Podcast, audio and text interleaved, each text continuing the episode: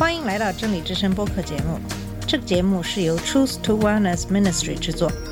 在这个节目里，我们要从一个不一样的角度向你介绍圣经和基督，带你走进一个属灵的世界。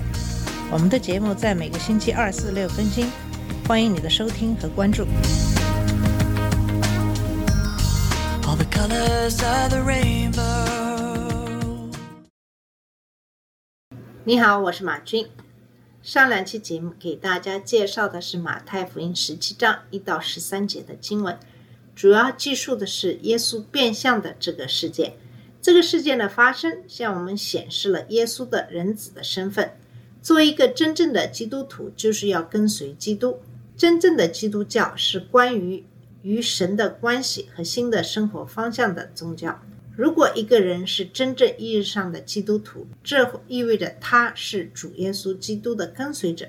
耶稣基督的信徒已经否定了自己，背起自己的十字架，并将尽最大努力跟随耶稣。但是在现实的生活中，我们可能会发现，许多自称基督徒的人并不符合这些描述。他们自称是他们所不是的东西。他们认同耶稣的名字，但他们没有跟随耶稣或向耶稣屈服。他们没有亲自认识耶稣，因为他们实际上没有得到救赎。他们的命运是与基督分离的永远的地狱，而不是在神面前的天堂。我希望大家不要只做一个宣称的基督徒，希望每一个自称相信耶稣的人都能真正认识他，并努力跟随他。只有真正的基督徒才能做到。神知道你的心，知道谁属于他，谁不属于他。那么今天给大家分享马太福音十七章十四到二十一节的经文。这段经文显示了一个可能发生在一个真正信徒身上的问题：一个人可以真正得救，但他的信心还没有达到需要的成熟的水平。他们有信心，但那是一种小信心。他们相信，但他们有一些疑虑，他们仍在努力解决。小信仰和大信仰之间的区别是什么呢？成熟信仰的标志是什么呢？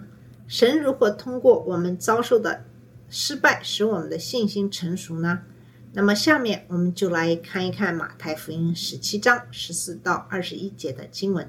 耶稣和门徒到了众人那里，有一个人来见耶稣，跪下说：“主啊，怜悯我的儿子。”他还癫痫的病很苦，屡次跌在火里，屡次跌在水里。我带他到你门徒那里，他们却不能医治他。耶稣说：“哎，这又不幸又悖谬的世代啊！我在你们这里要到几时呢？我忍耐你们要到几时呢？把他带到我这里来吧。”耶稣斥责那鬼，鬼就出来，从此孩子就痊愈了。门徒暗暗的到耶稣跟前说：“我们为什么不能赶出那鬼呢？”耶稣说：“是因为你们的信心小。我实在告诉你们，你们若有信心，像一粒芥菜种，就是对这座山说：‘你从这边挪到那边’，它也必挪去，并且你们没有一件不能做的事了。至于这一类的鬼，若不祷告进食，它就不出来。”我们从路加和马可的对观福音书中还知道一些细节。耶稣和彼得、雅各、约翰一起从山上下来。耶稣曾在这三个门徒面前变过身，他们看到了一丝荣耀，这是耶稣显露的本性的一部分。当他们下山时，山脚下聚集了一群人，他们在等待着耶稣的回归。其他九个门徒也在那里等着与耶稣一起侍奉，一些文士也在人群中等着看耶稣会做什么、说什么。他们想抓住他的把柄，用来败坏他的名声。大多数人都在等待耶稣来行一些神迹。有些人渴望神迹，因为他们有病或有残疾，他们希望耶稣能使他们康复。还有一些人被魔鬼折磨，想获得自由。还有那些只想看的人，他们在那里只是为了看热闹。当耶稣和彼得、雅各、约翰从山上下来时，他们看到人群，看到耶稣的门徒和文士之间正在争论。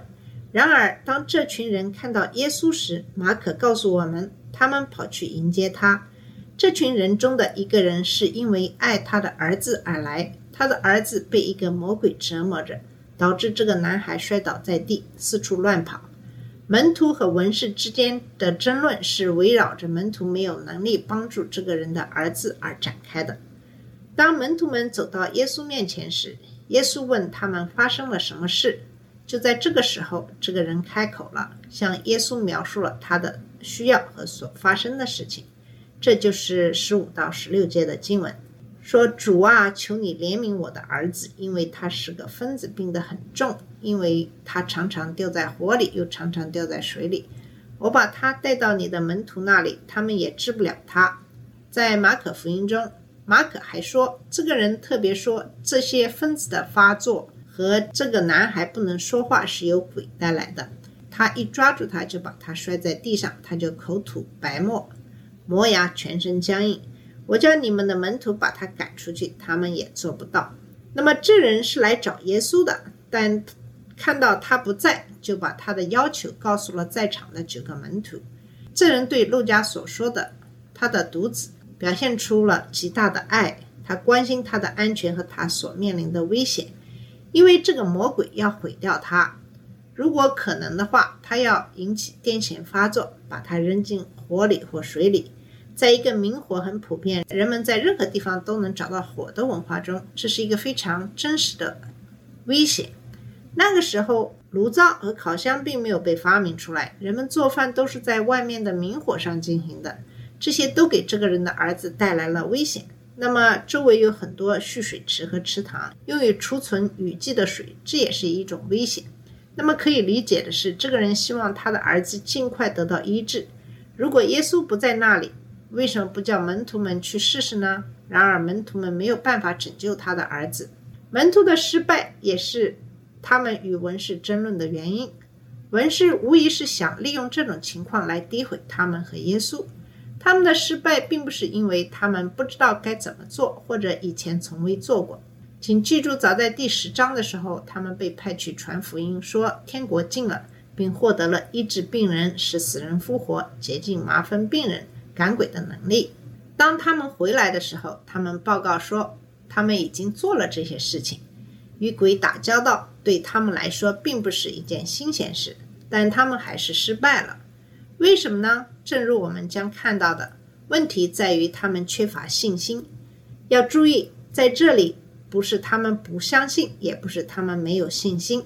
问题是他们没有足够的信心，他们的信心不足以征服眼前的问题。魔鬼没有立即对他们使其离开的努力做出反应。这个时候，怀疑进入了他们，他们想知道自己做错了什么。然后文士们也开始嘲弄他们，与他们辩论，而不是坚持祷告把鬼赶出去。他们有信心，但是没有足够的信心，在遇到反对的时候坚持下去。耶稣的愿望是加强门徒的信心，当然，首先在他对他们的回应中会有一个责备。耶稣要加强他们，但在他做到这一点之前，他们需要明白，耶稣对他们的失败感到失望。他们应该知道的更清楚，到那时已经有足够的信心。但是耶稣不仅仅是对他们感到失望，还对整个场景感到失望。马太福音十七章十七节，耶稣回答说：“不幸的、颠倒的世代啊，我与你们同在多久了？我还要忍耐你们多久呢？把他带到我这里来吧。